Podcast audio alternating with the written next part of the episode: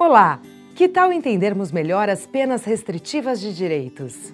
Essas penas são autônomas e foram criadas para substituir as penas privativas de liberdade se forem cumpridos alguns requisitos legais. Se o delito cometido for doloso, a aplicação da pena restritiva de direitos só será permitida se a pena privativa de liberdade substituída for inferior a quatro anos e o condenado não for reincidente em crimes dolosos.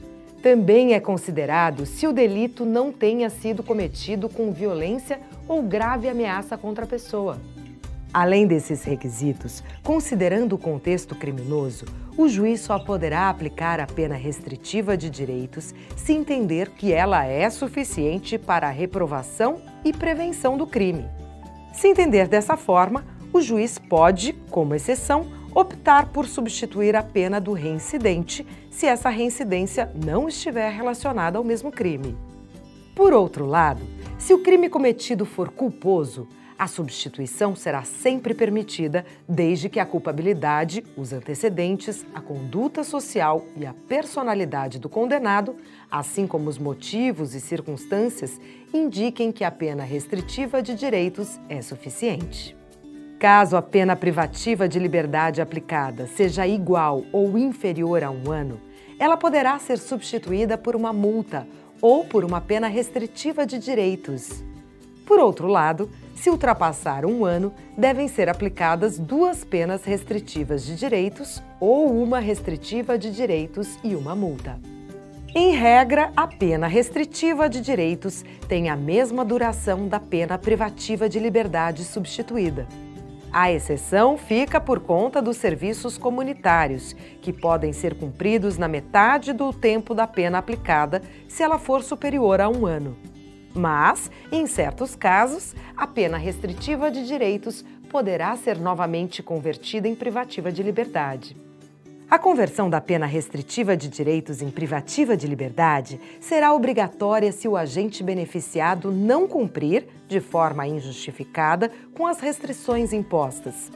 Nesse caso, o tempo cumprido de pena restritiva de direitos precisa ser deduzido do tempo de pena privativa de liberdade aplicado, sendo essa diferença a executada.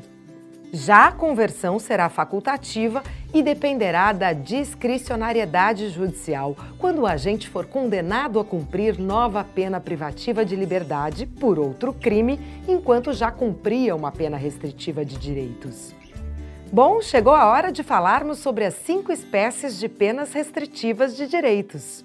A perda de bens e valores do condenado pode ser decretada em favor do Fundo Penitenciário Nacional. O valor desses bens perdidos não será superior ao prejuízo causado ou ao provento conseguido pelo sujeito em consequência do crime. A prestação pecuniária, ou seja, de valores, consiste no pagamento de quantia não inferior a um nem superior a 360 salários mínimos, que será realizado pelo criminoso à vítima, aos seus dependentes ou à pessoa jurídica que tenha destinação social. O valor pago será deduzido de eventual condenação à reparação civil, se coincidentes os beneficiários que podem aceitar prestação diferente da monetária. A prestação de serviços comunitários é a atribuição de tarefas gratuitas ao condenado, a serem realizadas em estabelecimentos cujos fins sejam sociais.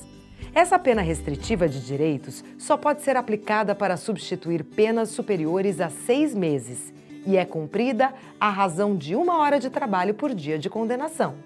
As penas de interdição temporária de direitos podem ser proibição do exercício de qualquer tipo de função pública, proibição do exercício de qualquer atividade que exija autorização do poder público, suspensão de habilitação para dirigir veículo, proibição de frequentar certos lugares ou proibição de se inscrever em certames públicos.